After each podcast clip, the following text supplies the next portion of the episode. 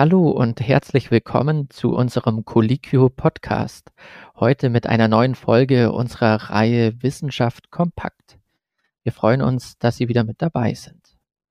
Mein Name ist Sebastian Schmidt und heute spreche ich mit meiner Kollegin Nathalie Heidlauf über künstliche Intelligenz und über das neue Coolkit bei den Chatbots namens ChatGPT und dessen Bedeutung für die moderne Medizin. Wir beide gehören zu Colliquio, Deutschlands größtem Netzwerk für Ärztinnen und Ärzte.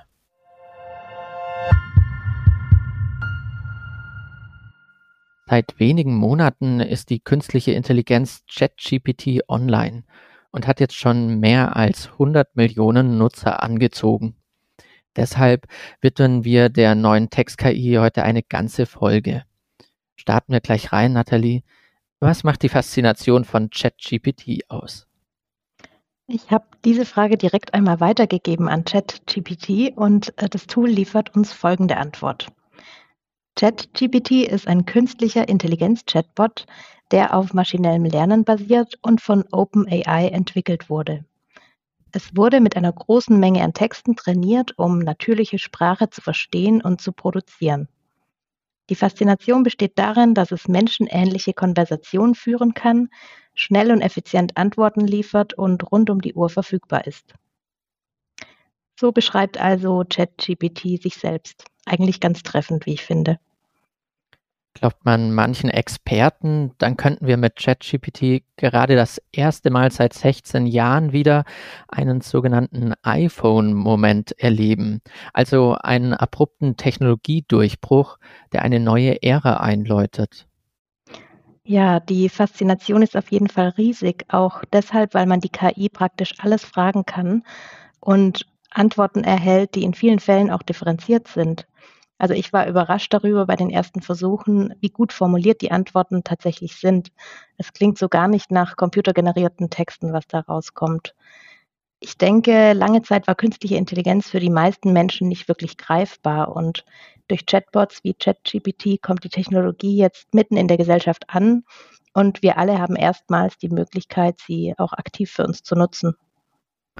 Du hast jetzt gerade gesagt, dass sich die Antworten wirklich differenziert und eloquent lesen. Was denkst du, wie wird sich die neue Technologie auf die Texterstellung insgesamt, aber auch speziell in der Medizin auswirken? Ja, das ist momentan noch ein Knackpunkt, denn äh, der KI-Chatbot ist in der Lage, Aufsätze für die Schule oder Arbeiten für die Uni auf Basis von äh, vorgegebenen Quellen oder Schlüsselwörtern selbst zu schreiben. Und zwar so gut, dass sie sich nicht immer von menschengeschriebenen Fachbeiträgen unterscheiden lassen. Das hat kürzlich auch eine Studie der Northwestern University in Chicago gezeigt. Da wurde einem Expertenteam eine Reihe medizinischer Texte vorgelegt und das Team sollte einschätzen, welche der Beiträge von Menschen geschrieben wurden und welche durch künstliche Intelligenz generiert worden waren. Und das Ergebnis war, jeder dritte KI-generierte Beitrag wurde nicht als solcher erkannt. Und das, obwohl das Expertenteam ja ganz gezielt nach Fälschungen suchte und entsprechend sensibilisiert war. Man kann also festhalten, das spricht auf jeden Fall für das hohe sprachliche Niveau der Antworten und auch für eine fachliche Qualität. Wie wird dieser technologische Fortschritt denn von den Ärztinnen und Ärzten aufgenommen? Ich denke, viele Ärztinnen und Ärzte sind genau wie alle Technikinteressierten derzeit schlicht und ergreifend neugierig und probieren für sich aus, wie sich die KI nutzen lässt. Auf einen ganz interessanten Selbstversuch eines Arztes bin ich kürzlich auf der Website einer radiologischen Praxis aus Konstanz gestoßen. Ähm, da hat Dr. Peter Köhler, Facharzt für diagnostische Radiologie und Facharzt für Strahlentherapie, ChatGPT in ein Fachgespräch verwickelt, um die Qualität der Antworten zu testen. Das Gespräch ist übrigens wirklich lesenswert und auch in unseren Show Notes verlinkt. Und verblüffend daran fand ich, dass der Chatbot im Laufe der Konversation immer wieder versucht, Fakten zu einem Themenfeld zu liefern, auf dem ihm offenbar die Kenntnisse fehlen. Und auch nachdem der Chatbot mehrmals von äh, Dr. Köhler korrigiert wurde, hat er nicht aufgehört, falsche Antworten zu liefern. Und das wie gewohnt auf eloquente Art und Weise. Ich habe mit Dr. Köhler gesprochen und ihn dazu befragt, wie er ChatGPT nach seinen ersten Erfahrungen bewertet und wo er die größten Chancen und Risiken sieht. Genau dieses Gespräch haben wir für unsere Hörerinnen und Hörer aufgezeichnet. Hören wir direkt mal rein.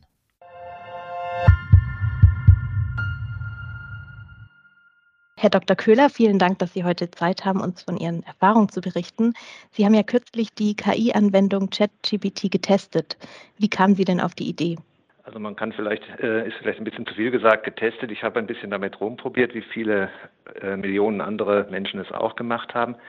Das ist eben das, was im Moment durch alle Medien gegangen ist. Es hat mich interessiert. Insofern, dass wir ja auch in der Radiologie schon sehr lange mit künstlichen Intelligenzen aller möglichen Arten gearbeitet haben und auch noch arbeiten. Und äh, das ist jetzt wieder ein Schritt weiter. Ne? Die, die automatische Textproduktion, die war ja bisher noch nicht so in dieser Funktion möglich. Und ich dachte, vielleicht ist das was für uns. Also durchaus auch aus dem beruflichen Interesse. Und ähm, Sie sind ja so vorgegangen, dass Sie ChatGPT in ein Fachgespräch verwickelt haben über eine radiologische Fragestellung, ähm, einfach um Ihr Wissen zu testen. Zumindest habe ich das so interpretiert. Und ähm, jetzt würde mich mal interessieren, wie gut hat sich die Anwendung denn aus Ihrer Sicht geschlagen? Ich war ein bisschen gemein. Ich habe äh, Sachen gefragt, die man im Internet nicht so ganz einfach findet. Ne? Die, die ChatGPT ist ja trainiert worden mit Texten aus dem Internet des Jahres 2019 und da ist eben das, was ich da gefragt habe über eine Detailfrage über Kernspinkontrastmittel einfach noch nicht so bekannt und natürlich hat sie das nicht gewusst. Ähm, wie gesagt, es war gemein. Ich war hinterher doch sehr beeindruckt von der, von der Qualität der Antworten, was die Sprache angeht. Also das war alles hervorragend formuliert, bestes Deutsch, absolut fehlerfrei. Und die Inhalte waren halt ein bisschen, wie man, wie man das wohl bei KI sagt, halluziniert, also erfunden. Und auch nachdem ich zweimal nachgefragt habe, das ist aber doch so nicht ganz richtig, er ist ja dann letztlich bei Ihrer äh, falschen Auffassung geblieben.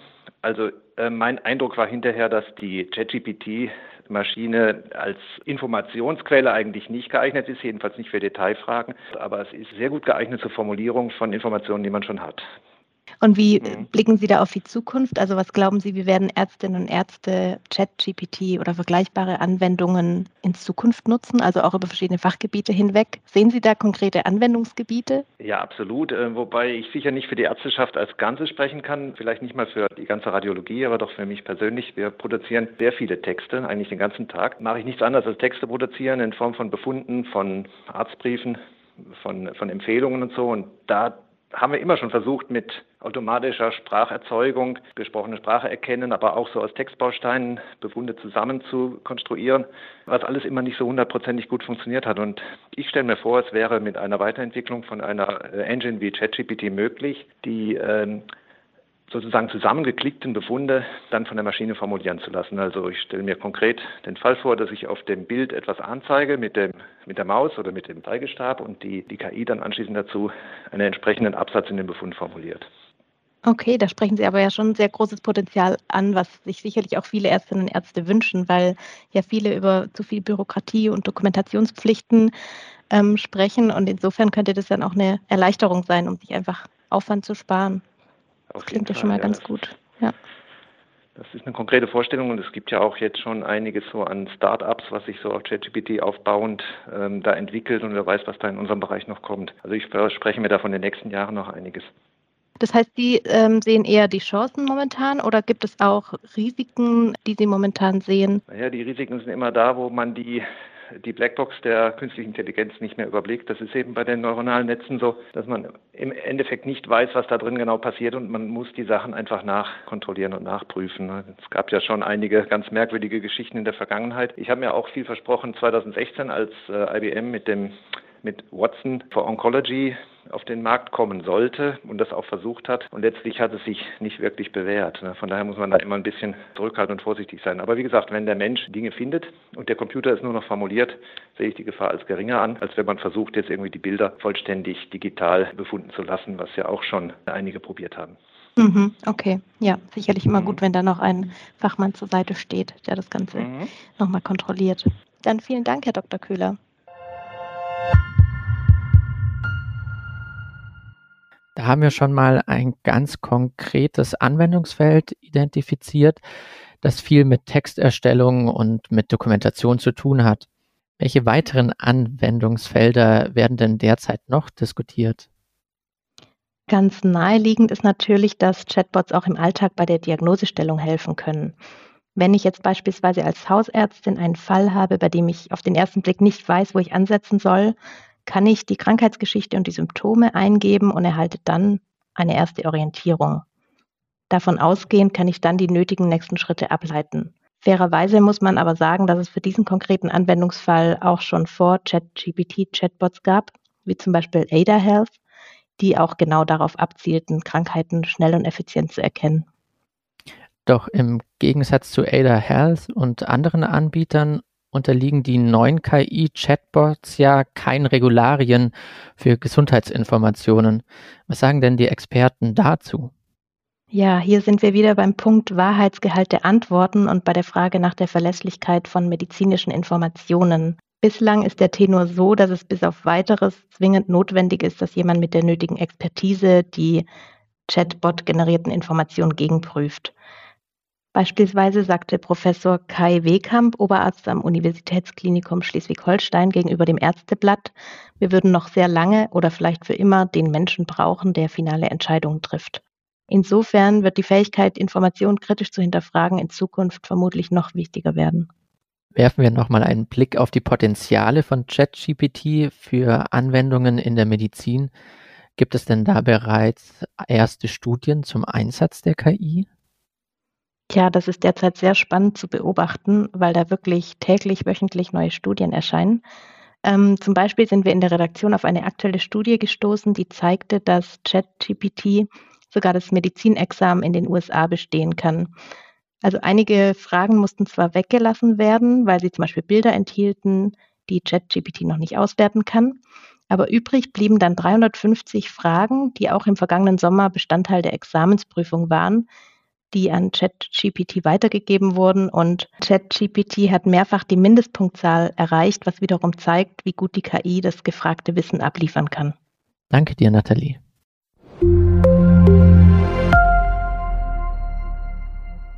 Und das war es auch schon wieder für diese Woche. Die Quellen finden Sie wie immer unter dem Beitrag verlinkt.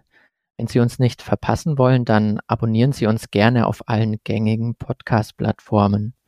Sie sind Arzt oder Ärztin und noch nicht bei Colliquio registriert, wollen aber unbedingt mehr zu diesem oder anderen Themen rund um Ihr Fachgebiet und Ihren Berufsalltag erfahren?